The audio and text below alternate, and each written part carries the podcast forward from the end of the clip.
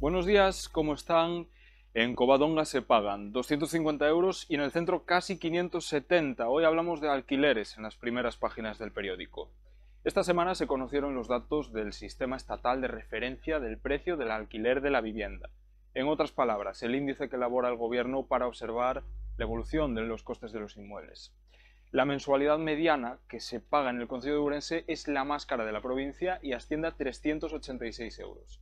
En el top 5 de municipios con mayor coste están también Barbadas, San Cibrao, Ayariz y Obarco. Atención, porque estos datos serán clave en caso de que se declaren zonas tensionadas en la provincia.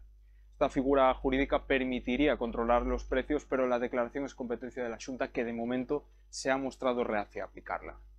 Con este tema abrimos el periódico de hoy, pero continuando con la actualidad, la Fiscalía abrió diligencias contra el alcalde de la ciudad, Gonzalo Pérez Jacome. El proceso se inicia tras una denuncia por presunta malversación y prevaricación. Lo cuenta Miguel Cao.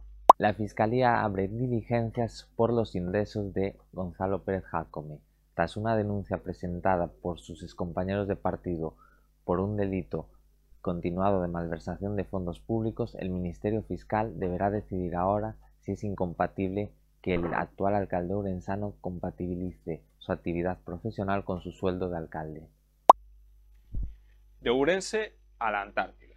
Alumnos de primaria del Centro José García de Mende conocieron de primera mano la campaña del Ejército de Tierra en el continente. El capitán urensano Pablo Álvarez les explicó por videoconferencia cómo es su día a día en la base. Nos ofrece más detalles, Siana. Así es, los estudiantes disfrutaron de esta jornada especial en la que se adentraron en la base del Ejército Español de Tierra en la Antártida.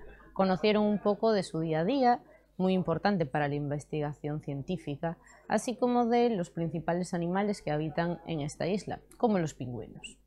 En provincia, la comarca de Alimio prevé recoger este año un 20% menos de patata debido a circunstancias como la elevada temperatura y la expansión de plagas.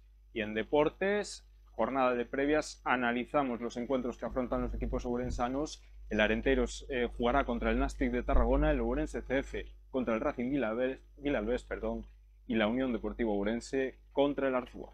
Esto es todo de momento, pero ya saben que pueden profundizar en todos estos temas en nuestra edición en papel y en nuestra edición digital, la Como siempre, les agradecemos su atención y les deseamos que disfruten del café y tengan un feliz fin de semana.